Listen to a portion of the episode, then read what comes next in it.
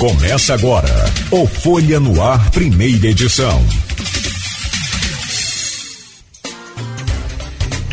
Sexta-feira, 5 de novembro de 2021. Começa agora pela Folha FM, mais um Folha no Ar, primeira edição. Bom, deixa eu trazer o bom dia aqui dos nossos convidados.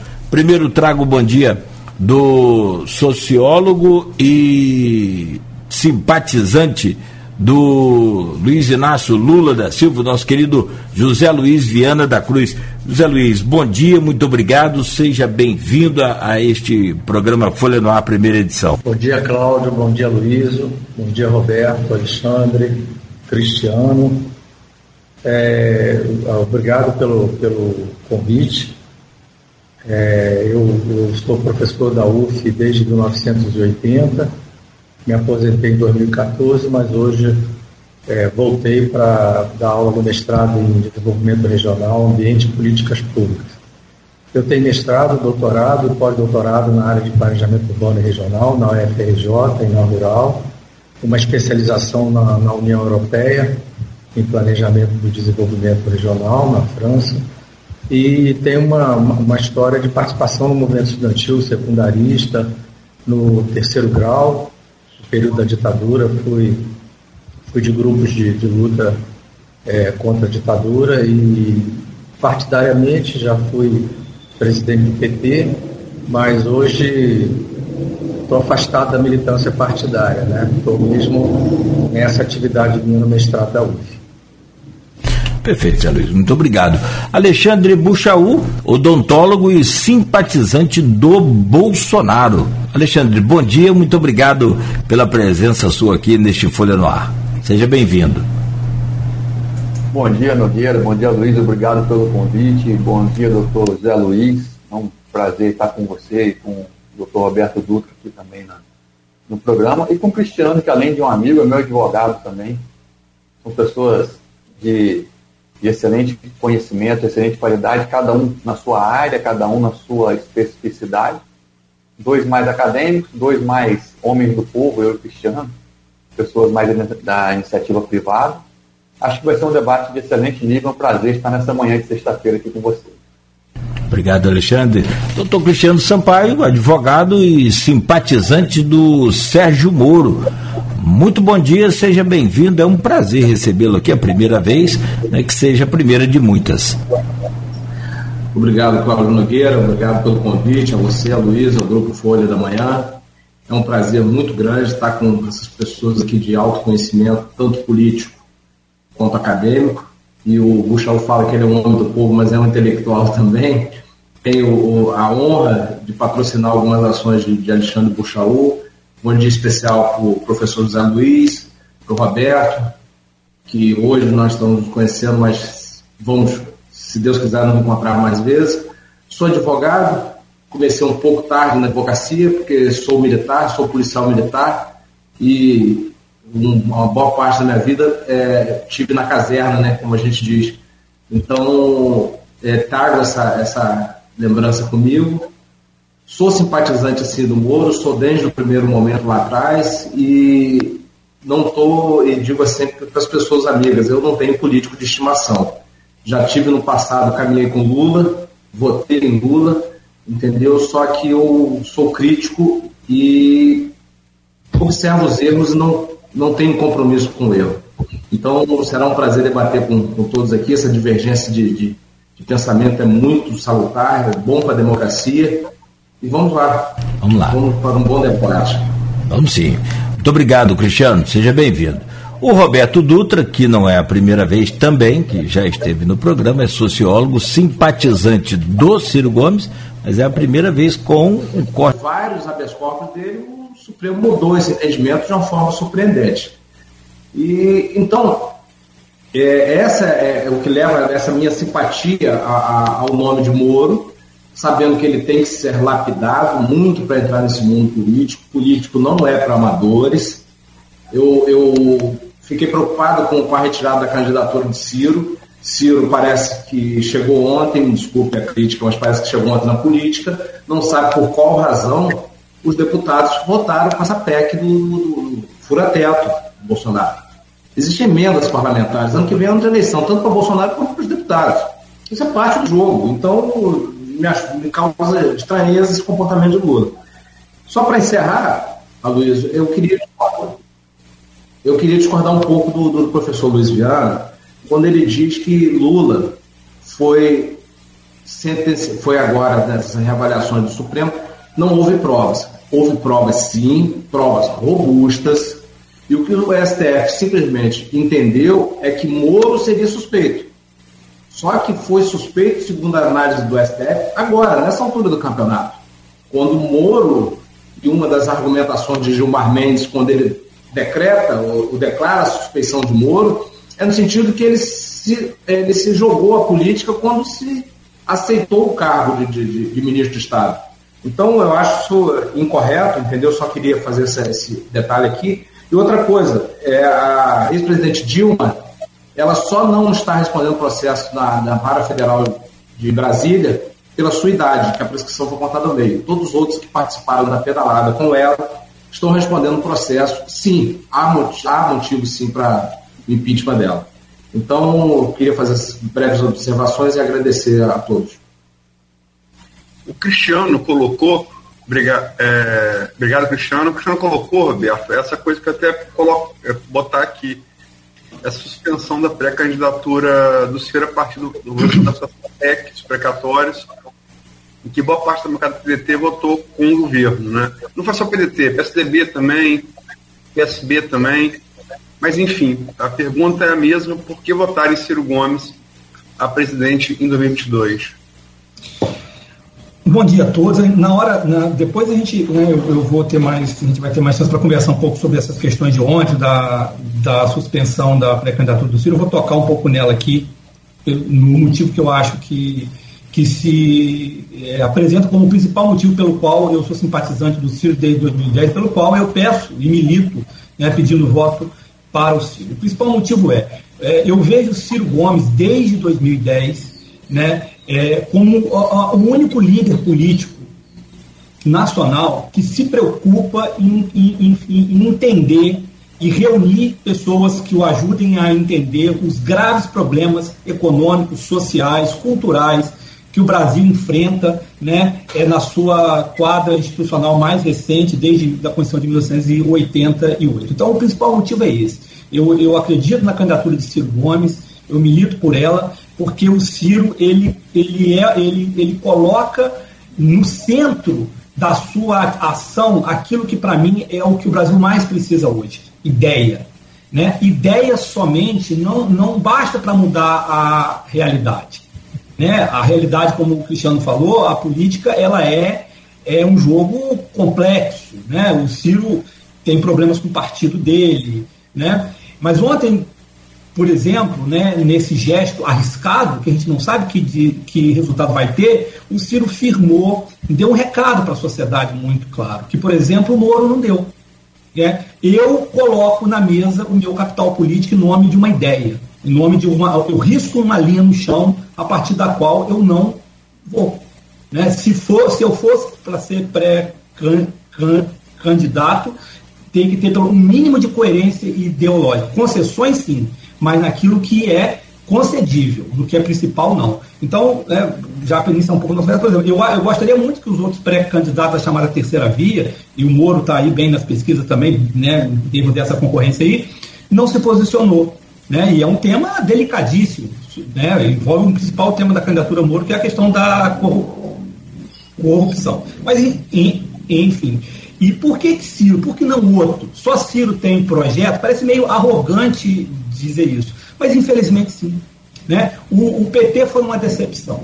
Né? Eu vou discordar do meu amigo José Luiz, Luiz Viana. Lula foi um bom presidente, sim, né? mas ele, ele, ele piorou muito no fim. Né? A tragédia Dilma não pode ser esquecida. O governo fracassado economicamente em colocar uma pessoa incapaz, sem condições políticas de governar um, um país como, como esse, para continuar co com, controlando.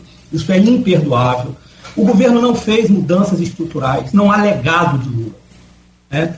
Então, a, o, o, principal partido, a principal força política que, que, que se apresentou e governou o país no pós-88, ela reproduziu o modelo econômico neoliberal, o modelo e, econômico que torna o Brasil um país cada vez mais dependente, desindustrializado, né, baseado em matérias-primas, na exportação de commodities. O Brasil se desindustrializou profundamente nos governos Fernando Henrique e Lula. Né? E não há como falar em distribuição de renda sem falar em crescimento. A gente precisa encontrar uma fórmula para, ao mesmo tempo, crescer o bolo e distribuir. Né? Não é como fazer a roda da economia girar, botar pobre no orçamento. Isso, para mim, eu vejo tudo como conversas muito é, é, é, soltas. Né? O que precisa é realmente um, um, nós precisamos de um presidente que assuma os riscos. A população de 2018 votou pelo risco em, em, em Bolsonaro. Muitos se, se arrependeram, mas eu acho que o povo brasileiro continua, como dizia o Leonel Brizola, costeando o alambrado em busca de alguém, de uma liderança que assuma os riscos que precisam ser assumidos para combater a corrupção. E Ciro tem, tem é, é histórico disso, Ciro é, é, é honesto, tem eficiência administrativa demonstrada no Ministério da Fazenda, governador do Ceará, educação pública. Ciro tem perfil de realizador de políticas públicas e ele dá valor às ideias. Tem defeitos, o partido dele tem problemas, né? mas esse é o ponto.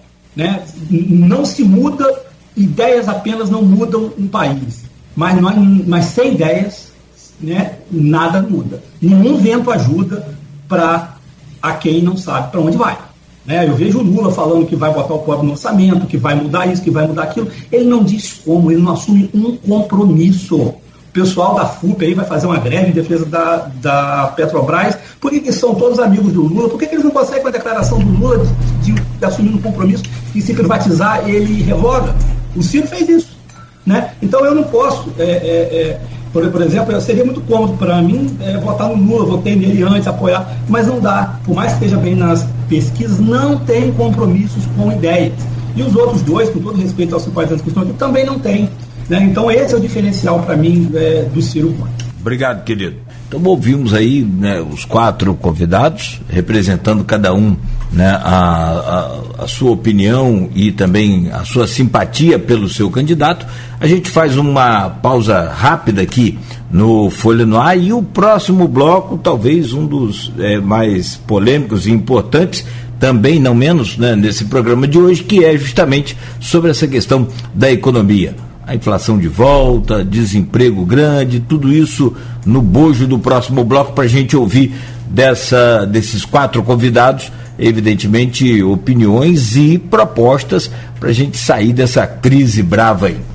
Neste bloco agora, só para a gente manter, não é aquela coisa de lei eleitoral, evidentemente, para manter a equidade, manter o bom senso, vamos só anunciar para quem está também ouvindo entender Nesse bloco a gente reservou aqui um tempo maior para cada convidado fazer a sua análise, porque o tema, como já disse o Aloysio, é um tema bem específico e, claro que evidente, longo, economia. Então são seis minutos para cada um e a gente vai controlando aqui neste programa de hoje. Aloysio, por favor, eu chamo você, por gentileza, para abrir esse bloco aí com o tema, né, passando para os convidados. Obrigado, Nogueira. É, manter, eu no intervalo aqui é, chegamos a um consenso, eu propus algo, chegamos a um consenso com os participantes, os quatro participantes, todo mundo concordou. É, vamos manter nesse, nesse segundo bloco, que é um tema mais específico, mais técnico, né? É sobre economia. Vamos manter a ordem no primeiro bloco, mas no último, para dar equidade, não só em tempo, mas porque Zé Luiz foi o primeiro a falar, vamos inverter a ordem das pesquisas e no último bloco vamos é, fazer, é, começar com o Roberto Dutra, ir para o Cristiano, ir para o Buxaú e terminar com o Zé Luiz. Isso colocado, avisado a, a, devidamente ao ouvinte, telespectador do programa. Vamos falar sobre a economia, que, sem sombra de dúvida, é o principal problema do Brasil. Acho que não há discordância ideológica que, que nuble essa conclusão óbvia, né? E a gente, a, está vivendo o pior dos quadros, que é a estagflação, né? que é crescimento muito baixo da economia e com um aumento é, volta da inflação e, e, e, aumento do desemprego, em taxas muito altas. Embora tenha dado uma leve recuperada é, no, no, no, último levantamento, mas ainda muito mercado informal. Né? Enfim, é, eu vou dar um retrato do quadro e vou pedir que cada um se posicione. Né? Na verdade, a gente vive é, a volta da inflação em patamares já 10 pontos né, inflação, que a gente não via desde a aprovação do Plano Real, né, e no governo Itamar Franco, desde 1994. Aumento da taxa de juros, aumento da cesta básica, a proteína animal está sumindo, não só, não só da, da, do carrinho de compra da população mais pobre, como da classe média também. Aumento dos combustíveis, falei aqui na abertura do programa, diesel, é, é, gasolina a mais de 7 reais, diesel a mais de 6. Fernando Noronha, por exemplo, anunciou essa semana diesel a 10 é, perdão, gasolina a 10 reais o litro. Né, botijão, de, botijão de gás a mais de 100 reais. Aumento da tarifa de energia elétrica. Crise hídrica e promessa de apagão pela frente, pelo menos de racionamento 14 milhões de desempregados, 35,6 milhões de outros brasileiros nem formalidade, prejuízo, prejuízo nas lavouras de milho, café, cana, hortaliças, frutas, pecuária de leite, fuga, fuga dos, dos investidores internacionais, a maior retração da produção industrial desde julho de 2015 e a queda do PIB nesse segundo semestre que erode qualquer possibilidade de crescimento significativo em 2022 a partir daí, o que cada pré-candidatura propõe, começando por Zé Luiz Verão da Cruz. Pois não. Professor, pode. É, eu queria primeiro é, pedir desculpa aí aos quem está nos assistindo, que eu, eu, fui obrigado a me deslocar da minha cidade para uma outra cidade por motivo de saúde, problemas de doença na família, que tivemos que dar uma assistência e aí o fundo aqui é muito barulhento, eu não pude encontrar um, um, local melhor, então nós vamos ter que lidar de vez em quando com alguns barulhos aqui no fundo. É, inicialmente, antes de, de, de colocar a questão econômica, é, eu queria só, sobre, sobre a questão anterior, fazer alguns registros. Primeiro, que não devemos esquecer que a questão democrática no Brasil ainda está em suspenso, porque a nossa, na nossa democracia, a livre manifestação é sempre é, é, é, insensada como uma ameaça à ordem e está sempre à sombra da possibilidade de uma ditadura militar para repor a ordem, de uma ditadura civil militar ou de um governo autoritário para retomar a ordem. E se esquecem que a democracia, não é que se esquece, a nossa democracia ainda não está madura. Ela vai, só vai ser madura quando essa livre expressão não significar para ninguém, e nenhuma instituição, nem nenhum político, evocar é, é, é, regimes autoritários para retomar uma possível ordem quebrada pela livre manifestação. A livre manifestação na democracia permite e torna legal a nossa Constituição, legaliza tanto um partido comunista quanto um partido é, é, é como, como foi o PSL no início, tem sido os partidos de direita. Então, isso é democrático. Isso é democrático e nós temos que conviver com os extremos. Conviver com os extremos. Os extremos na democracia não são ameaças à democracia, pelo contrário a democracia dá vazão aos extremos para que se possa é, é, ter governabilidade sobre todas as formas de pensar e de sentir e de ser. Porque senão você fica tramando nos bastidores e por debaixo do plano. Então tem que vir tudo, tem que ser tudo público, aberto e direto, como por exemplo nesse diálogo. A questão econômica, o próprio quadro que a Luísa traz, já demonstra também a falência desse governo, né? E eu concordo com o Roberto é, eu, eu também sou do campo das ideias, eu sou de esquerda, mas é, eu sou de esquerda e eu, e eu, e eu luto por ideias, por ideias e por princípios. Então, é, nós temos o Lula, nós temos o, o, o Haddad, nós temos o Boulos, nós temos o Ciro como, como é, pessoas no campo das ideias. O Ciro tem sido meio ciclotímico desde a eleição de 2018, mas eu confio que o Ciro é, vai estar nessa frente antifascista, nessa frente democrática.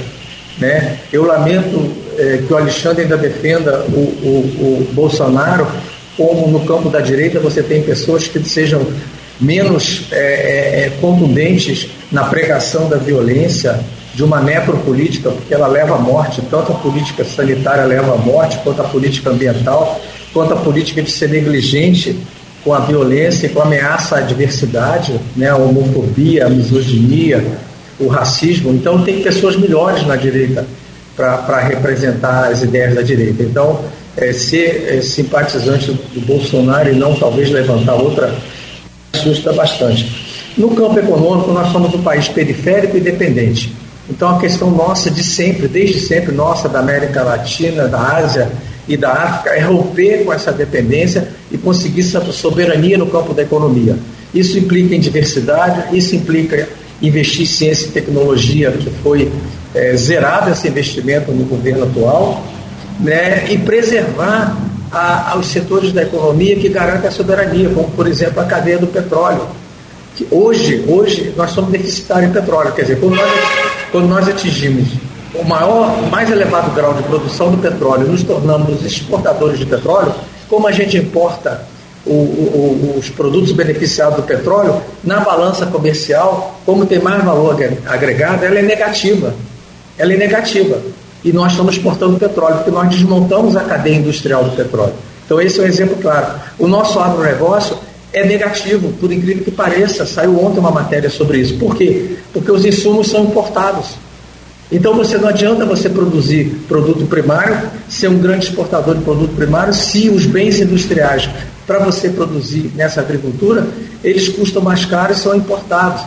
E ela é predatória, ela é nociva à produção de alimentos internos. 70% dos alimentos que nós consumimos em casa é da, vem da pequena agricultura, do produtor alimentar, porque essa, esse agronegócio é para exportação. Ele é predatório à terra, ele é predatório ao ar, ele é predatório às águas.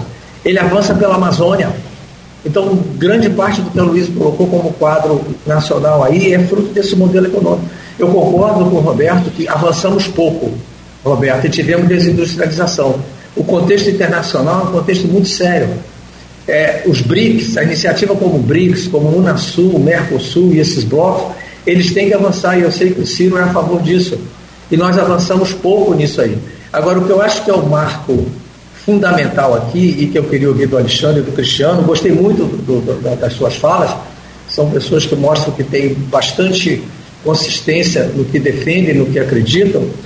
Mas a questão é democrática. Eu gostaria de se pronunciasse o seguinte: que preço estão dispostos a pagar quando apoiam candidatos para quem há questões aparentemente fundamentais, como da corrupção e tal, que é geral, é histórica, é genérica no Brasil, ninguém escapa dela e que tá, voltou com tudo, todo o galope agora, com esse orçamento clandestino pra, e, e, e, com essas pedaladas dessa última PEC e com orçamento clandestino de, de emendas parlamentares que não vêm a público, então, que colocam isso na frente e se esquecem do seguinte, quais são suas posições em relação ao preço que se quer pagar num, governo democrático. E que preço é esse que eu digo?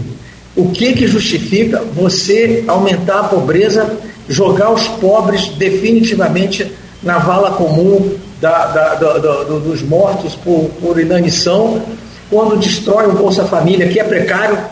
Nós estamos, o Bolsa Família, que é considerado uma ameaça, a direita considera uma ameaça, porque é, alimenta vagabundo, alimenta. Ele é muitos pontos abaixo do mínimo que existe na Europa e nos Estados Unidos em termos do, do, do, do política de bem-estar social. Já Quem sobrevive com 87 ou 187 ou 300 ou 400 por mês em termos de uma família? O desespero é real. Vamos? Um minuto? Não, isso não, terminou. Ah, então é, é, é, essa questão que eu coloco para todos ao final. O que é prioritário quando se defende seu candidato?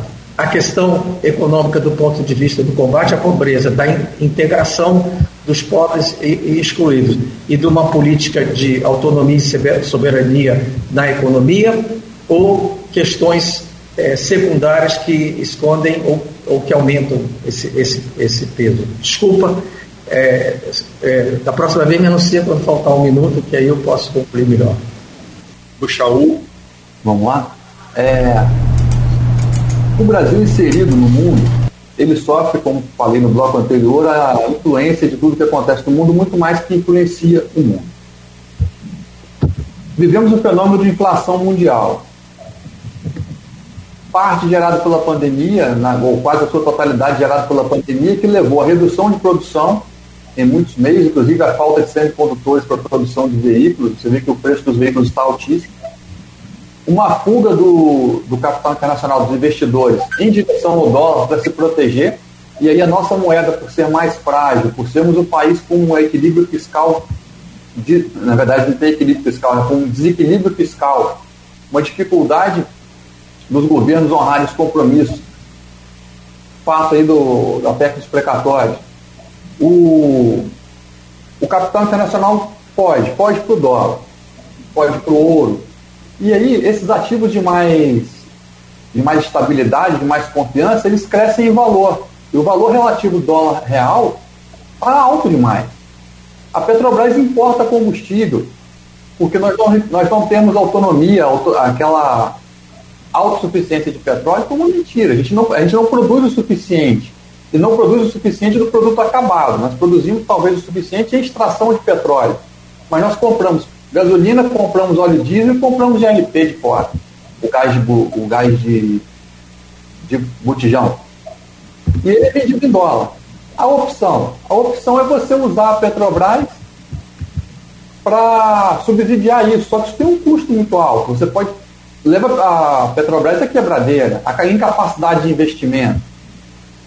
Então é preciso entender, nós todos concordamos que queremos empregos, pleno emprego, queremos uma inflação controlada, queremos um real mais forte, queremos uma economia melhor, mais estável, com equilíbrio fiscal e poupança interna. Quais os meios para atingir isso? Controle de preço não é meio. Usar a Petrobras, que é uma empresa de economia mista, subsidiando o, o combustível não é meio. Mudar artificialmente o câmbio não é meio. Porque você leva resultados que, que não são os esperados. Como a Argentina está enfrentando problemas porque tomou caminhos errados. O, a nossa infraestrutura precisa de muita melhoria, muita. O ministro Tarcísio está conseguindo avançar em bastante coisa, mas a gente ainda precisa avançar com a BR do Mar, a gente precisa avançar com a questão do marco ferroviário. Nós estamos aqui em Campos, num, num lugar que é um entroncamento, a gente tem uma BR-101 que está passando agora por um processo de relicitação, porque na primeira licitação não se cumpriu o contrato, era para a gente já ter a BR-101 completamente duplicada e o contorno de Campos, ainda não conseguimos, parte disso por ingerência política, que cada hora o traçado está num lugar diferente. A gente precisa que a EF-118, que é a estrada, a, o projeto de ferrovia, que vem do Espírito Santo, passa por Campos, vai para Rio, São Paulo e Mato Grosso, avance. Nós perdemos muito da nossa produção agropecuária na logística, os nossos produtores são os melhores da porteira para dentro e nós perdemos da porteira para fora. Existe um projeto de, de escoamento através do, de fluvial, através de rios no norte. Esse projeto precisa avançar, precisa andar. Tudo isso precisa ser buscado. O Brasil é um país muito complicado, porque tudo aqui é muito grande. Numa democracia, tudo envolve disputa política, então um Estado quer, o outro não. E a gente tem, a gente passou por isso com a questão dos óitos, uma redivisão, a não redivisão você tem cada estado puxando o, a brasa para sua própria sardinha. Isso gera dificuldade. Nós temos, na questão mesmo da, da inflação, parte da nossa inflação está atrelada ao preço dos combustíveis. Parte do preço dos combustíveis está ligada a essa questão internacional. Outra parte é imposto. Imposto federal e estadual, principalmente. O, o governo está disposto a abrir, os governos estão dispostos a abrir mão de receita, reduzir imposto? Eles podem fazer isso? Com o desequilíbrio fiscal que nós temos? É, é, uma, é uma equação difícil de, de acertar. Quando o mundo vai bem, o Brasil vai bem. Quando o mundo vai mal, o Brasil vai muito mal. Porque não, não, não temos poupança interna, temos 70% quase da população endividada. E quando se fala endividada, não é porque está. Um minuto, Alexandre é porque tem dívidas não pagas, é, parcelas não pagas há mais de 90 dias. Então é uma equação difícil de resolver. E Bolsa Família, ou o Auxílio Brasil, que vem agora possivelmente com 400 reais, é essencial para o Brasil, ele é uma parcela ínfima do orçamento e transferência direta de renda é o melhor programa social. Ele é melhor que distribuir sacolão, como já critiquei várias vezes.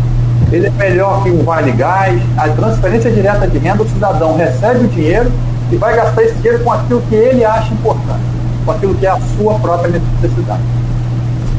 E é um gerador grande de empregos, um grande movimentador da economia. Obrigado, Alexandre. Cristiano, seis minutos para analisar o quadro econômico e as propostas da, da candidatura que você é simpático. Bom, Luiz, é, como eu disse no primeiro bloco, sequer cogitava-se o nome de Moro como candidato. Então não existe um plano. E como dito também, como disse no, no início, a gente também não sabe. Eu sou simpático sim ao nome, ao, ao, à trajetória que ele teve até agora. Economia, assim como política, não é para amadores. Então você escolhe um líder e esse líder tem que fazer boas escolhas. Então eu acho assim prematuro eu falar algo que sequer Moro se posicionou ainda. Eu acredito que ele, sendo uma pessoa articulada e devendo ser uma pessoa prudente, escolherá um bom nome para conduzir a economia. E não é demérito nenhum para qualquer político não conhecer de economia. Lula não conhecia, Fernando Henrique não conhecia. É, é, a coisa deve ser pautada em boas escolhas. Eu vejo com muita preocupação, e aqui sou muito crítico do governo Bolsonaro, que me perdoe meu grande amigo Alexandre Puxaú, mas é que é óbvio que tem no, na, na, a intercorrência aí nesse meio do caminho, existia uma pandemia. Mas Bolsonaro, sempre quando era perguntado em campanha, e enquanto economia, ele se socorria de Guedes e falava que era o meu posto Ipiranga. Então, esse posto Ipiranga, ao decorrer do mandato de, de, de Bolsonaro, ele sentindo que não conseguia implementar as novas as ideias que ele tinha, e principalmente quando ele quedou-se para o centrão, o, o, Guedes virou um, um, fantoche. A verdade é essa, e o mercado não respeita. E concordo com o Chalou que boa parte da economia, a inflação nossa, que alcançou dois dígitos, historicamente a gente só teve inflação de dois dígitos no primeiro ano do Plano Real, que foi um período de transição, que a economia estava se adequando, então não tivemos a dois dias, e muito responsável por esse dólar em alto é o presidente da República. O presidente da República ele não sabe o dom da palavra que ele tem para derrubar as bolsas e tra trazer instabilidade ao mercado financeiro. A gente depende do mercado financeiro. Lula, por muito tempo, ele resistiu ao mercado financeiro, não queria. Mas depois se se curvou, não tem como. A economia de mercado é assim. A gente precisa das empresas, a gente precisa do capital estrangeiro investindo e acreditando no Brasil. Então, Aloysio e todos aqui que estão presentes, Nogueira, professor Zé Luiz, Alexandre Buchaú, Roberto Dutra e os ouvintes da Folha FM, é que eu não sei o que o Moro deve fazer, mas o que ele não deve fazer é adotar essas políticas que já foram adotadas até no passado. O professor Zé Luiz coloca o, Bolsa Família, que o Bolsa Família, se não me falha a memória, historicamente ele nasceu como Bolsa Escola, que foi acho que no governo Fernando Henrique Cardoso, que ele foi adequado e a posteriori veio. É um importante projeto, é um importantíssimo projeto. Eu sou de direita, também sou conservador, mas eu vejo sim que é um projeto importante. A gente tem que socorrer o nosso irmão ser cristão Ser conservador, da minha ótica, é ser cristão, é ser cristão, acolher as pessoas, os mais precisos. Só que, lamentavelmente, Bolsonaro só percebeu isso agora, percebeu com viés político de reeleição. Quem abriu os olhos do Bolsonaro para aumentar esse Auxílio Brasil, transformar, tirar essa marca, que foi uma marca muito vinculada às administrações do PT, foi Arthur Lira, que é centrão, que foi tão combatido por Bolsonaro. O Bolsonaro foi eleito com, com esse monte de fora o centrão, fora a velha política. Então, quer dizer, é, voltando ao que eu já falei, eu não sei o que Moro tem as suas propostas para a economia. Só que ele tem, eu acho que basta ele olhar para o retrovisor, ver com os exemplos do passado, para ele alinhar o futuro para a economia brasileira. Há um desastre em curso é, é, Bolsonaro com essa PEC do fura-teto, ele fragiliza ainda mais a economia, a bolsa ontem caiu novamente, o dólar chegou a 5,70, entendeu? Impactando o preço do combustível, o modal de, de, de, transporte nosso é rodoviário, isso vai impactar severamente em toda a cadeia produtiva, então é mais inflação. E a inflação está começando a ficar uma inflação que se chama inflação agregada. Isso quer dizer o quê? Não há recuo. Os valores vão a crescer, as mercadorias vão ficar mais caras e não vai ter aquela sazonalidade que a gente acostumou se ver no, no plano real, de sobe e mais à frente desce. Tem um minuto, Cristiano. Abaixo, e depois ela desce. Não, é, esse valor da inflação já impregnou. Isso quer dizer o quê? O Bolsa Família ou Auxílio Brasil, quando chegar o mais pobre, mesmo com 400 reais, ele já foi corrido pela inflação. Então, a gente tem um desastre instalado. Então, isso que me preocupa. Votei em Bolsonaro. Eu, como falei lá no início, não tenho político de estimação. É, acho que, me, me perdoe, professor José Luiz, o PT não tem um discurso que se sustente, tanto em razões econômicas quanto políticas.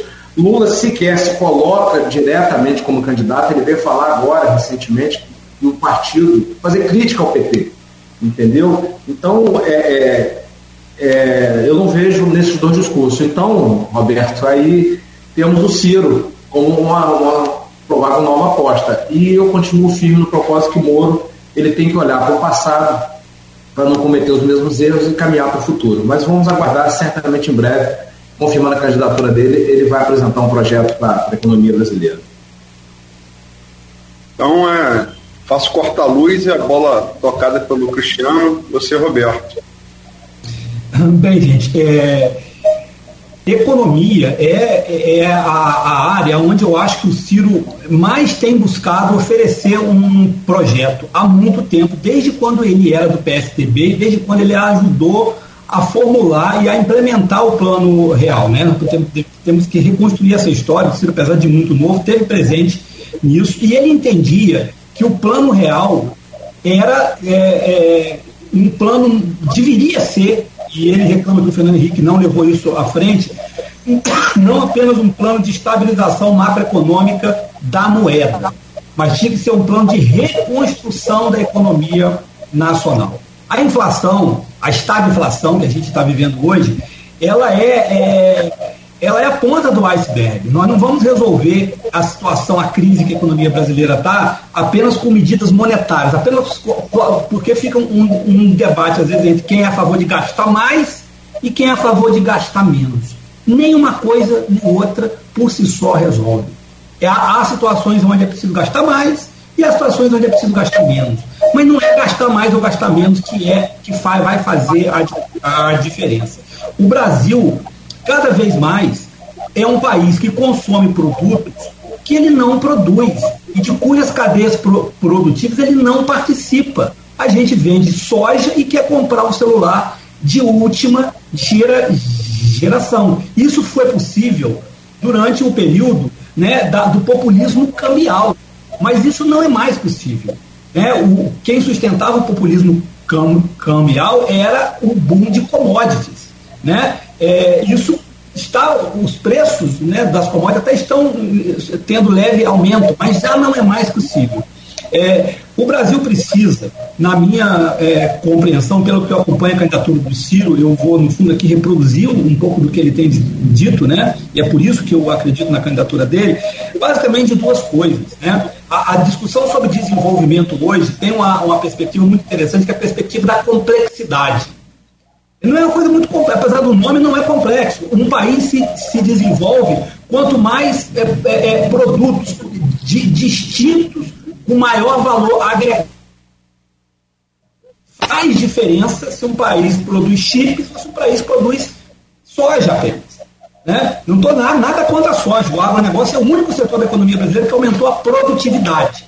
É o único setor da economia brasileira que aumentou a produtividade nos últimos tempos, ao lado do, do, do, do setor de petróleo e gás, que aumentou também, mas não tanto. Graças à Embrapa, o agronegócio brasileiro é um sucesso de produtividade mas não é um sucesso de complexidade. Como o professor Zé Luiz falou, a gente importa os insumos, as sementes, né, os remédios, as, as máquinas, Né? E, complexidade é você industrializar, reindustrializar um país a partir do que já tem.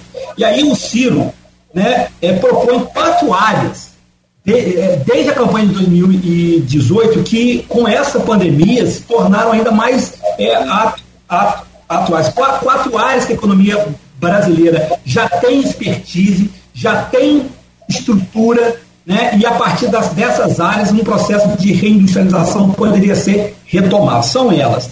A indústria do agronegócio. Na campanha de Ciro, não há dicotomia entre agricultura familiar e agronegócio. Né? Não existe negócio de economia solidária, agricultura familiar, como se as pessoas não quisessem ganhar dinheiro. Não. As pessoas querem ganhar dinheiro, querem riqueza. Né? E o agronegócio é isso. Né? O agronegócio não precisa ser, é, e nem é sempre, né? predador, né? um latifúndio. Existe uma classe média rural no Brasil, pujante. Inclusive em campos aqui, eu acho que falar um pouco da nossa. O Ciro, quando, quando teve na Folha, falou disso até, sobre campos. Né? Industrializar o agronegócio é, é, é, produzir esses insumos, internalizar o que for possível das cadeias produtivas, sem nenhum tipo de, de isolamento do mundo, não. Mas o mundo está fazendo isso hoje. Né? A, a, segunda área é a economia da saúde. O Ciro falava isso em 2018, as pessoas pareciam uma coisa abstrata. Com a pandemia ficou concreto. A gente compra da China tudo, até máscara. A gente não produz máscara. A gente tem tecnologia para produzir vacina, mas não tem insumo. Economia da, da saúde é política social, o que significa maior capacidade de atender o povo na saúde, e a política industrial pesada. Na era das pandemias, exportar isso, ó. Né? Um minuto, Roberto. O complexo industrial da defesa, a defesa brasileira está detonada. O Bolsonaro, que, que, que prometia que ia recuperar, não está recuperando nada. O governo Lula investiu é, é, alguma coisa, mas não criou uma política ampla. A defesa, o Brasil precisa de se defender, o Brasil precisa ter capacidade de, de dizer não, né? É, não é só para ter exército para ficar ganhando medalha parado. Né? E, o Brasil, e, a, e a defesa é uma oportunidade de industrialização, como sempre foi. E por último, o complexo industrial do petróleo e gás. Né? O Ciro, essa semana passada, na, essa semana, na live dele, falou: olha, a Petrobras pode ser uma empresa estatal de energia, além do petróleo. O mundo inteiro está aproveitando a questão da, da, das mudanças de matriz energética. A Alemanha, mudando de governo, agora vai fazer isso. Então, esses quatro setores, e o lema é reindustrializar e produzir riqueza. Crescer o bolo e distribuir. Isso é, é, é fácil? Não, não é. Mas tem que ter alguém que proponha algo para que tenha pelo menos alguém contra para dizer, olha, assim não vai, vai de outro jeito. E não dá para ficar nas mesmas ideias que têm dominado a gente e nos trouxeram até aqui. Perfeito. Bom, Fechamos esse bloco então com o raciocínio dos nossos convidados, né? O Zé Luiz Viana da Cruz, o Alexandre Buchaú, o Cristiano Sampaio e o Roberto Dutra falando sobre o tema economia. Próximo bloco a gente volta a seguir com os prós e contras dos demais presidenciáveis também. Fique ligado, fique atento aí no Folha no Ar de hoje, participando desse debate aqui, uma série de, de ouvintes também, seguidores no nosso portal da, do Face. Muito obrigado a todos. Hoje, um programa especial com um debate, até porque a gente tem feito aqui ao longo desses últimos meses né, é, entrevistas com convidados tanto a nível local, estadual e federal, né, convidados do país inteiro, e hoje né, um resumão aí, um debate, um confronto de ideias, ideias,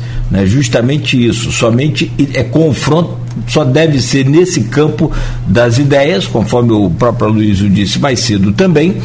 Hoje, conversando com esses quatro convidados, e neste bloco, meu caro Aloysio, eu peço a você a gentileza de fazer a abertura e cada, cada convidado terá seis minutos também para desenvolver o seu raciocínio sobre o tema. E o detalhe, no bloco anterior, já anunciado pela Luiz, e eu confirmo agora, a inversão da ordem, né, para que a gente tente, tente ser aqui o mais, mais justo possível, digamos assim. Né? O mais é, justo, acho que seria a palavra melhor aqui que eu encontrei. Aloysio, por gentileza.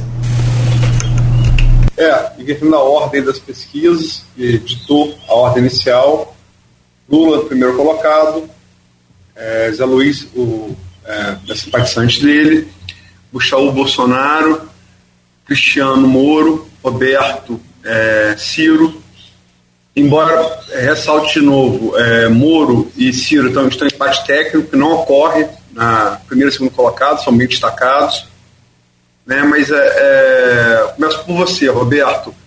Analisar prós e contra e contras das demais pré-candidaturas, não só as que estão aqui representadas, como qualquer outra que você é, julgar necessário analisar. Obrigado, eu acho que eu achei ótimo essa questão, é muito desa desafiador, né? É, primeiro eu vou, posso começar por qualquer uma da, do, das três? À vontade. Bem, é, é, a candidatura Bolso, Bolsonaro. Bolsonaro tem, não como pessoa, mas o movimento que ele representa, ele tem, ele tem um mérito a gente tem que reconhecer. Ele deu voz, sim, né, a uma direita brasileira, e isso por si só é um mérito. Essa voz é uma voz complicada, eu acho que Bolsonaro não é o melhor representante de uma direita conservadora, eu não o vejo como conservador, né? eu acho que ele não conserva nada, mas a direita precisava de uma voz, isso é um mérito. Mas um outro mérito, que eu acho que é maior que esse, é, é, é, é sem querer, Bolsonaro representa uma coisa que está na alma do povo: a força. Ele distorce isso, coloca a força como violência. Vamos resolver tudo na base da bala, na base da força, do chute da bala. Né? Mas o povo bra brasileiro tem a sua vitalidade, né? a sua característica cultural mais generalizada, que não está no DNA, mas tem a ver com a nossa formação histórica, né? a capacidade do povo brasileiro de ser um povo batalhador, de ser um povo que não aceita muito bem o papel de vítima e Bolsonaro vocalizou isso. Né? Quem não souber entender esse mérito de, de Bolsonaro vai ter dificuldade de, de é, lidar com ele. Então, esse é o único lado positivo que eu vejo dele. E negativamente, é praticamente tudo. Né, praticamente tudo. Né? A, o, o, acho que eu resumiria o lado negativo dele na incapacidade de separar palanque de governo. Né? A racionalidade de governo falta em, em, Bolsonaro. As pessoas acharam que os militares e Paulo Guedes iam conseguir trazer essa racionalidade. Não conseguiram. Né? Então, falta racionalidade de governo. Né? Isso impacta em tudo. É, isso é a razão principal da grande tragédia do governo dele. Em relação a Moro, né? É, Moro é, não é, o mesmo eu digo para Bolsonaro, não é a figura de Moro em si, mas a Operação Lava Jato, ela desnudou uma relação promíscua entre dinheiro e poder. Que todo mundo sabia que existia, mas ninguém tinha visto ainda de um modo tão claro. Isso, independentemente do caminho que a operação tomou, a meu ver, equivocado, que inclusive prejudicou as contribuições que a operação poderia trazer para o, o país, a politização e excessiva, mas de fato ficou claro para o povo brasileiro que os grandes empresários né, estão sempre coliados com os grandes políticos. Isso é uma coisa que é uma contribuição realmente positiva e a gente não pode é, deixar de dizer isso. Negativamente, né, é, Moro não tem projeto. Né, é, ele, não, ele não fala de outro tema. Quando ele fala do tema da corrupção, ele, a meu ver, não tem também um projeto, porque ele acha que é uma questão moral. Eu vou resolver a corrupção é, é, combatendo as pessoas corruptas. A corrupção é uma questão institucional. Resolver a questão de política e dinheiro é uma questão que envolve mudança no sistema eleitoral, de financiamento. E fora esse tema, que o Bolsonaro tem uma agenda moral e não uma agenda institucional, ele não diz nada sobre a e economia, como é que ele vai recuperar a economia bra brasileira. Então, o Moro é um personagem fabricado pela mídia, né, do ponto de vista político. Como juiz, ele teve a carreira, teve a carreira dele, mas como político, ele é, ele é oco. E nesse ponto eu acho ele pior que o Bolsonaro. Acho que o Bolsonaro tem mais estofo que ele até. Embora o estofo seja ruim. Embora o estofo, o estofo do Bolsonaro, a, substância eu não goste. Mas quando eu vejo o Moro, eu não vejo nada dentro. Lula representa, né, independentemente da ação política dele, uma questão muito fundamental: a identificação do brasileiro consigo mesmo. Né? A, a grande obra de Lula foi ter possibilitado o povo brasileiro se identificar consigo mesmo. Eu, eu costumo dizer que Bolsonaro não seria possível sem Lula. Bolsonaro também é isso, de algum modo, distorcidamente. Né? Então Lula ele, ele, fez muito bem ao, ao país, não das políticas públicas, que ele mudou pouca coisa, né? mas da figura simbólica dele. O lado negativo de Lula é, infelizmente, é, é isso, é o desperdício do que poderia ter sido. Né? Lula sim poderia ter sido talvez o maior presidente da história desse país, com 85% de aprovação, não fez uma mudança estrutural. Lula não acredita em ideias. Lula fala o que cada plateia quer ouvir. Um minuto, Alberto. Ele vai botar o, o Meirelles de novo lá. Então, assim, a, a grande, o grande ponto negativo do Lula é a falta de compromisso com ideias. Né? E ele é, o Lula é uma pessoa programada para decepcionar o Zé Luiz, para decepcionar quem ainda acredita nele, como me decepcionou. Então é, é, é, é a genialidade, a vitalidade do povo brasileiro. O Lula é uma pessoa inteligente, mas ele não, ele não acredita no poder da transformação da sociedade. Né? Ele acredita nos conchavos, né? ele acredita nos acordos, ele não mudou nada. Então o Vargas, quando voltou né, em, em 50, ele mudou muita coisa. Ele aprendeu. O Lula não aprendeu nada. Agora, pela ordem invertida, Cristiano, é, prós e contras dos mais pré-candidatos, não só os colocados aqui, como se você quiser analisar de, outro, de qualquer outro pré-candidato presidente da República. O, o som, Cristiano, áudio, áudio. Perdoe. Perdoe. Retornei. É, eu só queria inicialmente discordar do, do Roberto, no sentido que o Roberto constrói uma imagem de Moro reflexo de uma mídia que construiu isso aí dele. Moro, pouca participação que teve na vida política foi como ministro de Segurança Pública e se posicionou, ao contrário do que o Roberto disse, ele se posicionou sim. Ele deixou de ser ministro porque não quis negociar o comando na, na Polícia Federal. Então, só fazendo isso aqui, e a autocrítica que faço é que Moro tem pouca habilidade política, ele não está muito nesse mundo. Então, isso aí é o, é o, meu maior receio, porque é um mundo à parte, a política. Não adianta você tá, achar que você é outside e você vai chegar lá como se fosse o, salvador da pátria. Existe o Congresso Nacional, existem culturas enraigadas dentro da política brasileira que é, não é só com o presidente da República, só um ditador para romper esse ciclo. Então, Bolsonaro se arvorou, arvorou como um ditador, não conseguiu dar o golpe agora em 7 de setembro. E foi esse um dos marcos que me, que me levaram a romper a, de vez com, com, com, a política de Bolsonaro. Então, só tecendo essa crítica aqui, eh, essa discordância com a colocação do Roberto, eu vejo que a autocrítica, o que falta em Moro, essa, talvez essa habilidade política de saber conduzir a coisa dentro de um cenário do contraditório, da política, da, da divergência de ideias, como a gente está colocando aqui hoje. Então, crítica que faço é com todo, toda. É, é, de, antemão, de antemão peço já antecipadamente a, a desculpa da Zé Luiz, mas o Lula é um corrupto. Ele é um corrupto, entendeu? Nada é, assim contra. Eu não, busco vincular Lula à imagem do PT. O PT, muito tempo, se identificou com o Lula. Lula é corrupto. Lula é, colocou todo o seu dinheiro de corrupção no, no, patrimônio da sua esposa. Esposa dele morreu, a esposa dele hoje tem um inventário que remonta mais de 3 mil reais. A esposa dele era dona de casa. Então Lula é um corrupto. E, e para mim o PT erra demais em levantar o nome de Lula porque vai bem nas pesquisas. Ele é um corrupto e nada vai tirar isso da biografia dele. Ele se envolveu nisso aí. Foram milhões que a Aldebrecht devolveu aos cofres públicos, confessando Todo mundo sabe disso. Foram palestras que ele fez e ninguém viu ele palestrando e recebeu uma fortuna da Brecht. Isso aí foi um esquema de lavagem. Então, é, é, eu acho que é um erro histórico do PT insistir na candidatura de Lula. Eu vejo até que o PT às vezes é reticente, insistir, insiste mais porque ele vai bem nas pesquisas. E é essa crítica que eu faço severa, Lula. Eu acho que é um grande erro. E teve uma, uma participante aqui do grupo a Luísa até perguntou a Silvana Velan. Não, desculpa, não foi a Silvana, não, foi um outro participante que depois eu vou resgatar o nome dele. Perguntou se, em caso de segundo turno, Lula e Bolsonaro, com todos os defeitos de Bolsonaro, eu vou com Bolsonaro. Eu vou com Bolsonaro, que nada tirará de mim essa, essa imagem gravada que tem de Lula como um corrupto. Um cara que tinha tudo, como o Roberto colocou, para ser maior, um dos maiores líderes. Lembra-se bem que Obama, presidente Obama, colocou ele, chamou ele, você é o cara nos Estados Unidos. Ele era o cara, ele foi o cara. Só que o cara virou um ladrão. como Sérgio Cabral também já foi o cara. O Sérgio Cabral é um ladrão.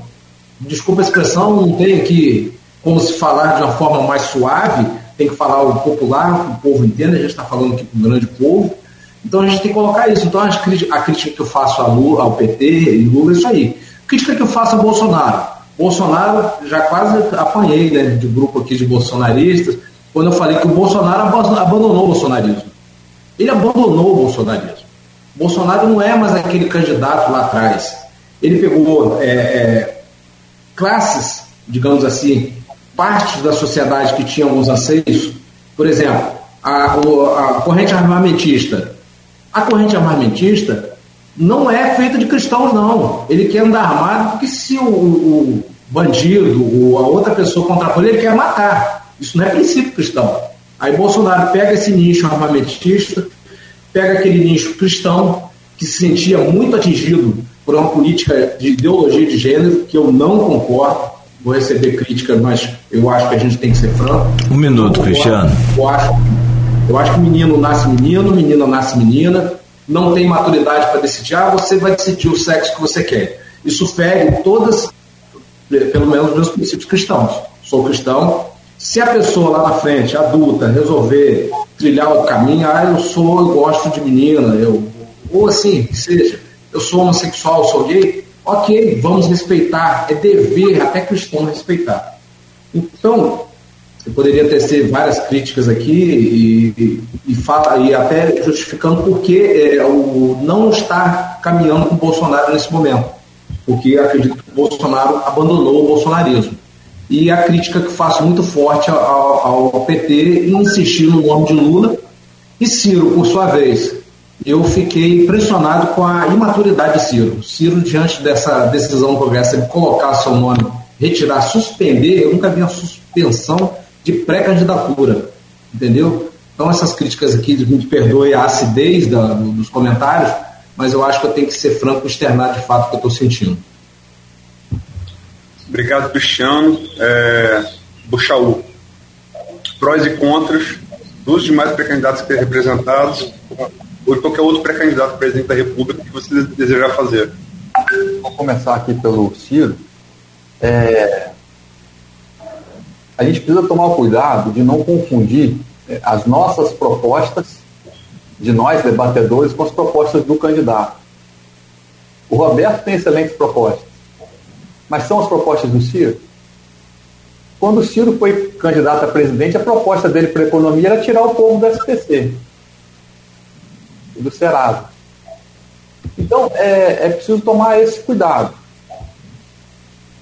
O Ciro tem, tem boas qualidades, ele foi ministro da, do Itamar Franco, ele, do Collor, se não me engano também. Ele tem, tem uma experiência, uma expertise política que eu acho importante para um cargo político. Eu não acho que um outsider completo deveria ocupar a cadeira presidencial, porque chegando lá ele não consegue desenvolver projeto nenhum, ele não consegue se relacionar, ele não consegue entender a cultura política, que é completamente diferente de qualquer cultura de empresa privada, de qualquer outra instituição. Mesmo que seja o judiciário, que é um poder público, ele tem uma cultura completamente diferente. E não necessariamente por ser um bom juiz, vai ser um bom político. Isso é, é muito diferente. E o Ciro tem essas credenciais de ser um bom político tem o histórico político, tem a, o histórico de debates, tem o histórico de participação em eleições, tem o histórico de governos, ele tem um histórico de entender como a coisa funciona e, se tivesse as ideias corretas, fazê-las acontecer. Teria a possibilidade de fazê-las acontecer. Mas eu não acredito que tenha. E o Ciro tem também o problema do destemperamento emocional. Em várias ocasiões, o Ciro já protagonizou cenas ruins de, de, de estenteiro, que é também um defeito do Bolsonaro. O Sérgio Moro. O Sérgio Moro devia ter continuado sendo juiz. Eu acho que foi um grande erro o Bolsonaro tê-lo nomeado ministro, e foi um grande erro do Moro ter aceitado ser ministro e deixado de ser juiz. Eu acho que, na relação dos dois, acho que o maior arrependimento de ambos deveria estar nisso. O Bolsonaro de tê-lo convidado, ele de ter aceitado. Sérgio Moro deveria ter continuado lá em Curitiba, no, no, no judiciário, que era onde ele entendia, onde ele transitava bem, onde ele conseguia ter bons resultados. Foi o que o projetou mundialmente. E uma vez na política, a biografia do Sérgio Moro foi esfarelada. Sérgio Moro, uma vez político, perdeu credibilidade, perdeu a capacidade das palestras, eh, tentaram aí numa manobra até de certa covardia, impediu de advogar, ele, ele perdeu muito mais que ganhou. E o Lula?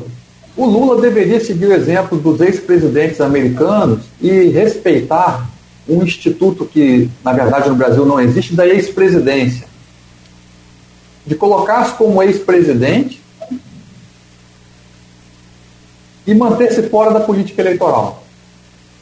Dos nossos ex-presidentes, o único que teve a, a, não digo decência, mas a capacidade de entender isso e se colocar dessa forma foi o Fernando Henrique. Saiu da presidência, se mantém fora da política eleitoral, se mantém ativo no PSDB, na política partidária, mas fora da política eleitoral. Como os ex-presidentes americanos acabam fazendo. Continuam ativos mundialmente, continuam sendo grandes políticos, mas fora da política eleitoral. Isso precisa ser criado no Brasil, esse, essa ideia, esse conceito. Uma vez tendo dado o seu contributo, saia, abre espaço, permita renovação. Essa permanência eterna impede renovação, inclusive nos quadros do próprio PT, que fora Lula não tem um, um candidato, não constrói candidaturas pela impossibilidade de fazê-lo, pelo espírito autocrático do Lula de dominar o PT.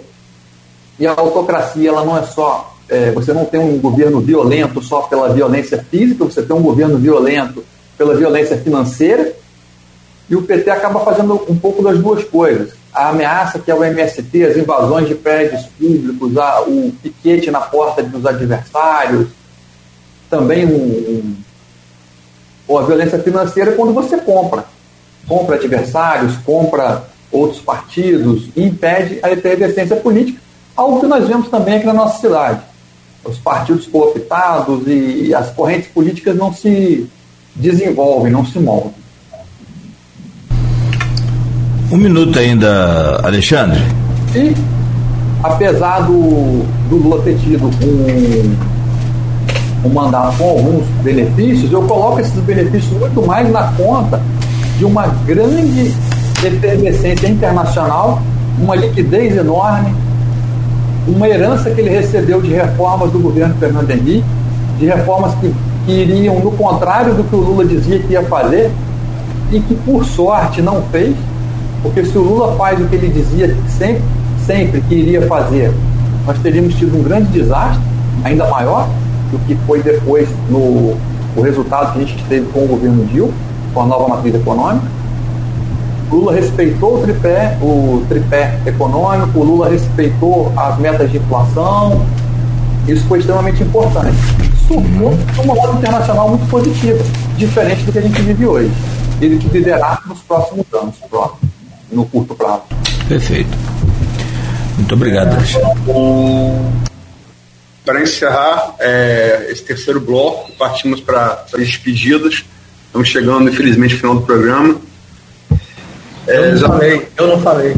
Não, para encerrar e partindo para despedidos, José Luiz João da Cruz. Desculpa. É, bem, sobre o Bolsonaro, eu me sinto contemplado, com, particularmente com o que o Roberto e o Cristiano falaram, só reforçar que a questão pior sobre o Bolsonaro é que ele trouxe para o protagonismo que há de pior em termos de caráter, de ideologia, de comportamento, de conduta e de valores na sociedade brasileira e no povo brasileiro. Em termos de violência, em termos de preconceito, em termos, em termos de discriminação e de predação predação à vida, predação à, à, à liberdade de, de, de escolha, da diversidade cultural, de gênero, de raça, questão ambiental, é, na saúde então, eu acho que é, é importante no Brasil, nós vamos avançar na democracia para separar a extrema-direita da direita. como até agora os Estados Unidos, o, o governador da Virgínia que foi eleito agora foi apoiado pelo Trump, mas não mencionou Trump, que Trump é uma extrema-direita que é complicado, mas tem que jogar ele no gueto, como a Europa separou o partido de extrema-direita de direita, porque a extrema-direita começou a atrapalhar a direita. E Bolsonaro é esse que tem que ser jogado no gueto aí, talvez dos 10% dessa extrema-direita violenta. Então, é, é, e nesse sentido não vejo nada positivo nele, a não ser o que o Roberto falou e que eu falei também no início. Ele, ele, ele deu voz e institucionalidade ao, ao conservadorismo que existia no Brasil. Só que aí está misturado, tem que separar. O Moro, eu, eu lamento dizer, Cristiano, é, mas eu acho, como talvez até você tenha colocado de uma forma mais branda, né, mas né, politicamente, como figura política, eu acho ele, eu diria assim, amorfo, inodoro e incolor. Né, como se fosse uma pessoa transparente, vazia em termos políticos. Não tenho o que dizer. Né? O, o, é, o Ciro, o Ciro é do campo, o Ciro é do campo da esquerda, o Ciro é do campo do antifascismo, o Ciro tem, tem boas ideias na economia, o Ciro é, é, faz parte do campo que tem que se juntar para enfrentar o fascismo e a tirania e a ditadura. Fechou o é, microfone. É, eu desliguei aqui para pedir para baixar a voz aqui. É, e, enfim, o Ciro é desse campo, é um campo amplo. O Lula, o, que ele representa, eu já falei no, no, na primeira fala e, e todos colocaram muito bem, e quais são as limitações e os problemas. Eu concordo inteiramente, eu tenho sérias críticas ao PT, mas eu tenho crítica ao partidarismo brasileiro. Ele não é, ele é, ele é eleitoreiro sempre. Aí quando chega no governo, ele abre mão de suas propostas, seus programas. Você vê, por exemplo, a Europa, um, um primeiro-ministro cai se ele sai fora do programa pelo qual foi eleito. Há um voto de desconfiança e ele cai porque ele é eleito em cima de um programa, ele faz aliança em cima do programa. A geringonça portuguesa, que é a coalizão que vai da esquerda à, à centro-direita, está funcionando porque todos os partidos mantêm a independência, inclusive o Partido Comunista, mas no governo eles seguem o pacto programático que eles fizeram. Isso aí, de novo, como eu disse, nós ainda não somos uma democracia madura nisso. Então o PT também pecou inclusive abandonou as ruas, abandonou os segmentos populares, colocou dentro do governo, colocou todo mundo como instrumento eh, eleitoreiro. Tem liderança sim, nós temos o Haddad, por exemplo, que se não fosse as fake news e, e, e a, a, a, reunião das instituições no pacto anti-PT, provavelmente o Haddad poderia ter sido eleito, mas eu acho, eu acho que foi bom para a democracia e para a história brasileira o Bolsonaro ter sido eleito, como o Roberto falou no início, porque é, agora nós sabemos a nossa cara, ainda falta saber muito mais. Nós, ainda falta descobrir, por exemplo, que as nossas instituições elas não estão funcionando normalmente como se diz, elas são orquestradas, elas foram orquestradas na campanha anti-PT e elas hoje ainda são orquestradas em termos dessa pluralidade. Eu vou dar três exemplos de vivência que eu tive. Eu morei um tempo na, na, na, na França, passei um bom tempo na Argentina e passei um bom tempo no México. E eu descobri, veja bem, eu mesmo, de esquerda e crítica, eu descobri os limites das nossas instituições, principalmente da nossa mídia, quando eu vi nas televisões momentos de greve, momentos de radicalização, debates nas televisões, desde o cara ali na mesa sentado, desde o ativista. Um minuto, professor. Que, que botou fogo na, na, na, no banco, até o policial militar que prendeu ele na mesa de debate. As nossas televisões não fazem isso que você está fazendo aqui, Aloysio. Colocar todas as posições o tempo todo. Cada problema candente, local, nacional, regional, tem que botar na mesa todos. Aquele cara que foi para a rua, mascarado, tem que estar tá na mesa defendendo suas ideias. Ele não vem se ele não quiser. Então é essa que é a questão. A nossa democracia precisa avançar muito e na economia. Realmente o Lula foi limitado, concordo com o Roberto, mas aí é o que eu falei, porque isso tem que se aliar mais com a sociedade, os setores da sociedade que vão empurrar o governo para enfrentar grandes questões nossas, que são, em resumo, imposto de renda progressivo, que é o mais regressivo do mundo, um, é, é, é, não respeitar a radicalidade desse ajuste fiscal, que só foi possível o PAC quando separou investimento de ajuste fiscal, e é, uma distribuição radical da riqueza. E uma reforma agrária também legitimada, porque o mundo inteiro fez reforma agrária, e aqui reforma agrária é coisa de desordem, de atentado à democracia. Os Estados Unidos fez, a Inglaterra fez, a França fez, a Itália fez e lá não foi considerado atentado à democracia. Em suma, o que eu acho mais grave em termos das candidaturas é Perfeito. colocarem que PT e, e, Lula é uma ameaça à democracia. A gente está muito longe da, da, democracia. Nesse sentido, eu considero que tanto Lula como o PT têm limites. Eu quero mais do que o PT e o Lula. Muito bom. Bom, Aloysio, fechamos. Parece que começou o primeiro bloco agora. Sinceramente, estou com a sensação de que o programa ainda está começando. Porque debate. E aí, é uma opinião minha, claro, os ouvintes que vão avaliar e estão participando aqui também no mesmo nível que os debatedores. Dá um escorregadinho ali ou outro que vai o lado da paixão, aí aquela coisa. Mas olha, sinceramente, eu, eu, eu tenho a sensação, e até pode parecer assim, meio que arrogante, mas não é não. É de que a gente cumpriu aqui o nosso compromisso, meu caro Luiz, de levar essa mesa, esse debate aí, essas ideias, somente no confronto das ideias de pensamentos, de coisas que vão fazer, quem sabe, o país, a nossa região, a nossa cidade crescerem de forma é, ordenada e organizada do jeito que a gente tanto sonha. Eu vou fazer aqui o agradecimento a vocês e depois o Aloysio também o fará, né? É, mas eu volto aqui na mesma ordem e começo por você, meu caro Zé Luiz Viana. Agradecendo muito aí, hoje em especial, a sua participação, conforme você já contou, mesmo que fora da, da cidade aqui, com problemas de, de saúde na família. Quero agradecer muito aqui a sua presença, muito enriquecedora a sua participação Espero que os ouvintes e que todos os debatedores tenham entendido assim também. Muito obrigado por nos emprestar esse conhecimento aí.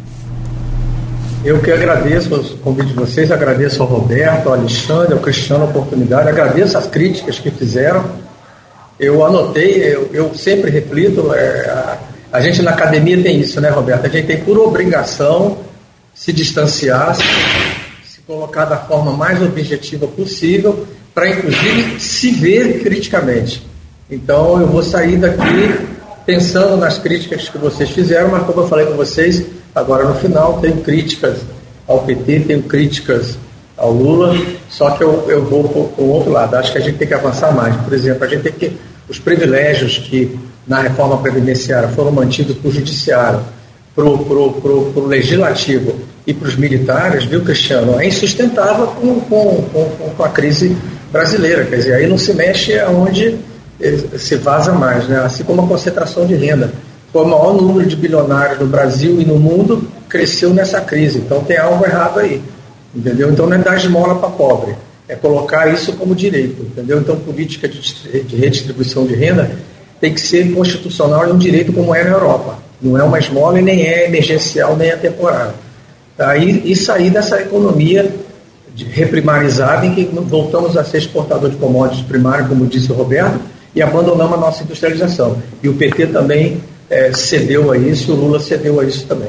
Muito obrigado a vocês, Alexandre, Cristiano, Roberto, pela contribuição de vocês à minha reflexão. Alexandre Buchaú, muito obrigado também por nos emprestar o seu conhecimento, sua posição, nas né, suas colocações aqui nesse debate que entendo ter sido extremamente produtivo. Muito obrigado. Eu que agradeço, Nogueira, e agradeço muito a oportunidade de participar e de ouvir pessoas que têm um conhecimento vastíssimo. Doutor Roberto, doutor Zé Luiz, doutor Cristiano Sampaio, o Cláudio Luiz. Seria ótimo até que a gente pudesse estender isso, quem sabe, num químico, para não ficar só no café. E porque é ótimo ouvir vocês e realmente refletir, pensar a respeito das nossas próprias posições que precisam ser mudadas. Quem, quem pensa, muda. Quem não pensa, se mantém estático, está se segurando uma posição só. Nossa democracia precisa amadurecer, nossos partidos precisam amadurecer, nossas instituições precisam amadurecer. Espero que com o acirramento, da, com a aproximação da eleição, a polarização política não, não transforme a eleição numa coisa desastrosa e que nós tenhamos cada vez mais os debates e as participações políticas caminhando nesse sentido. O doutor José Luiz expôs. Muito obrigado. Valeu. Não desconecta, não. Continue aí. O professor Zé Luiz também, mais um minutinho, que ainda vou trazer o Luiz para fazer o fechamento, naturalmente, para falar com vocês. Cristiano Sampaio, que prazer recebê-lo aqui a primeira vez, mesmo que de virtual, mas que outras né, oportunidades o senhor possa estar aqui conosco. Muito obrigado por tudo. Cláudio, eu que agradeço o convite, uma oportunidade excepcional. A ter essa, você, Nogueira, ter essa essa mente aberta de chamar todos para o diálogo, esse debate muito, muito produtivo para a democracia. A gente tem que divergir de ideias, ninguém é dono da verdade, ninguém sabe tudo. E como Alexandre mesmo colocou, a gente tem que estar aberto sempre às críticas.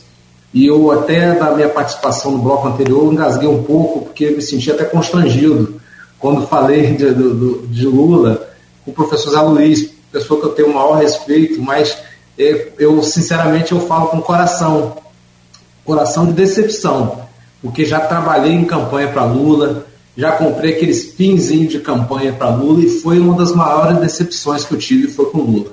Então, às vezes eu falo assim, com, com, parece até com certo ressentimento de uma pessoa traída, mas é assim que me sinto em relação a Lula. Acho que ele tinha tudo para ser um dos maiores líderes mundiais, como um momento na história ele chegou a se posicionar assim e hoje se transformou nessa, nessa figura que nos envergonha. Então, peço aqui mais uma vez desculpa, professor José Luiz, mas acho que também o senhor tem a maturidade excepcional para saber que são críticas e aqui é bom a gente ouvir críticas. É, todos colocaram, se posicionaram muito bem, Roberto, muito sabiamente, defendendo o Ciro, Alexandre, muito coerente, defendendo com os valores cristãos, que eu comungo também, então foi muito bom participar, foi a primeira vez e que seja de muitas. Estou aqui à disposição que puder colaborar nesse debate e novamente agradeço ao Grupo Folha, ao Luiz e ao Cláudio Nogueira. Muito bom, obrigado. E Roberto Dutra, agradecer né, a sua presença, claro, evidentemente, só pedir uma gentileza. Vou me dar o endereço do cabeleireiro aí, por gentileza.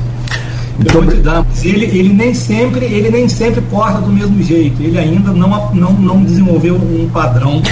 Assim não, porque justamente eu não queria cortar o cabelo com ele. Eu só queria dar uma coça nele.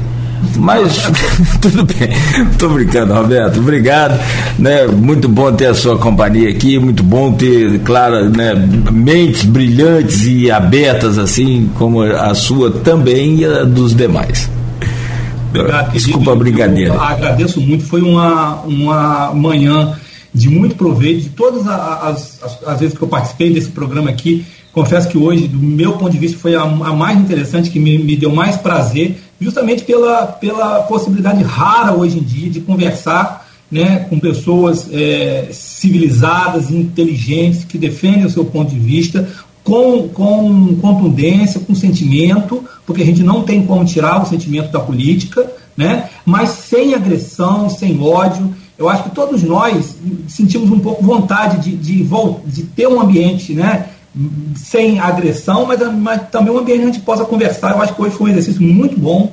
Né? Todo mundo falou com sinceridade o que queria, né, respeitando o, as posições do outro. Então eu só tenho a, a agradecer, cumprimentar é, Zé Luiz, Cristiano, Alexandre, um prazer com ele, poder conversar com o Cristiano e Alexandre, que eu não conhecia ainda, reencontrar Zé, Zé Luiz e agradecer a Folha, a Luiz, o Cláudio, pelo, por esse excelente, excelente debate. Muito bom, muito bom. Aloysio, agora eu deixo com você aí para fazer o seu fechamento também aí com os nossos convidados. Por favor. Obrigado, Cláudio. Só me resta agradecer aí na ordem do primeiro bloco, é a ordem das pesquisas, a Quaest, a Poder Data, aos da Louisiana, é, que eu tenho uma profunda admiração, e aqui peço mais me desculpe para sair da, do papel é, que se julga, que se pretende imparcial do jornalista para admitir isso desde muito, desde muito novo. Uma das pessoas em Campos que influenciou meu pensamento, embora não concorde com tudo, mas é, é, acho que Zé Luiz é, é uma das pessoas, além de ser um grande intelectual, uma das pessoas de expressão mais elegante que eu já conheci na vida. Né? Agradecer ao Buchaú, é, um conservador genuíno, é, um conservador que é, deveria servir de parâmetro ao pensamento conservador no Brasil, que se faz parte de leitura, se faz a partir do contraste entre, entre ideias, ao Cristiano, que eu é, conheci aqui nesse, nesse, programa, a gente fala com ele, logicamente, por telefone para agendar. Agradecer a sua participação. É, eu acho que a gente só cresce mesmo na diversidade de, de pensamento. É, acho que a, a, Lava Jato tem sim virtudes tem sim críticas, tem, tem que ser levantada sempre. Né? E ao Roberto, é, eu reputo aí né, nessa geração é, posterior a mim, eu estou com 49, o Roberto é um pouco mais novo, é um dos bons intelectuais de Campos. Né? É, mantém essa tradição é aberta por Zé Luiz, por, por Arthur Sofiati, né? Acho que o Roberto, entre vários outros, né, que poderia citar aqui, Jorge Gomes Coutinho, o Fabrício, o Maciel, que levanta essa bandeira e não deixa o peteco cair dessa cidade que, graças a Deus, se tornou um polo universitário. É, eu acho que é um pequeno exemplo, né, é, foi falado muito de cristianismo aqui, né, é um grão de mostarda, usar uma metáfora cristã, do que pode ser uh, o, o, debate entre ideias contrárias nesse país. Né. Eu acho que mais do que qualquer outra questão que a gente, que a gente conversou aqui, embora a questão econômica seja o principal, a gente está atolado nessa bipolaridade acéfala desde 2014. E a gente só vai se reerguer enquanto país, sobretudo enquanto nação, enquanto, enquanto sair dela. Eu acho que, é, dentro desse, desse esforço que é necessário, esse programa aqui, repito, é um pequeno grão de mostarda né, na metáfora cristã para que isso aconteça. Agradecer demais a participação de vocês. Para ser justo aqui, lembrar que a pergunta ao qual o Cristiano se referiu foi feita pelo Fernando Loureiro, ex-secretário municipal, é, no grupo. E o Bolsa Escola, também agora não me lembro por quem, não tem, não tem quem falou do Bolsa Escola. Foi, é, foi sim, né, é, que virou Bolsa Família. Né, é, começou sendo o governo Fernando Henrique, ali no, no final do governo, dos oito anos do governo Fernando Henrique. Acho que a Ruth Cardoso de Mello precisa ser lembrada, que tem um papel fundamental nisso mas começou antes no governo do PT em Brasília no, com Gustavo Buarque. Essa é a origem do, do Bolsa Família. Tem que ser levantada e devidamente, né? É da César o que é de César. Perdão. Não, e que ele contou aqui que depois originou o Bolsa Família, o Bolsa, Bolsa Família, né? O próprio Cristóvão é, contou aqui nesse programa. Luiz, foi paralelamente o Cristóvão Buarque, sejamos justos, o prefeito do PSDB de Campinas com Bolsa Escola também. É, eles juntos foram, vamos dizer assim, os inspiradores do Bolsa Família. Que, para ser pra, ampliando, é, é, era um programa do Banco Mundial. O Banco Mundial tinha, é, e, e, os dois pegaram isso, no Brasil. Né, é, enfim, é, então, Boa ideia não tem pai, boa ideia tem que ser seguida. E tem, e tem sobretudo, que verá programa de Estado, não de governo. Né? É isso, agradecer demais, agradecer os ouvintes, telespectadores. Muito obrigado. Te agradeço, Luiz, aí pela excelente semana. Vamos fechar por aqui o programa e mais uma vez agradecer também aos nossos ouvintes. Te agradeço, Luiz, aí pela excelente semana. Vamos fechar por aqui o programa e mais uma vez agradecer também aos nossos ouvintes. Um abraço aí. Obrigado, Alexandre. Valeu. Obrigado, Cristiano. Obrigado, professor Zé Luiz. Me melhoras aí, né, pro, pro seu ente aí, para todos e se cuidem todos. Voltaremos com Folha no Ar na próxima segunda.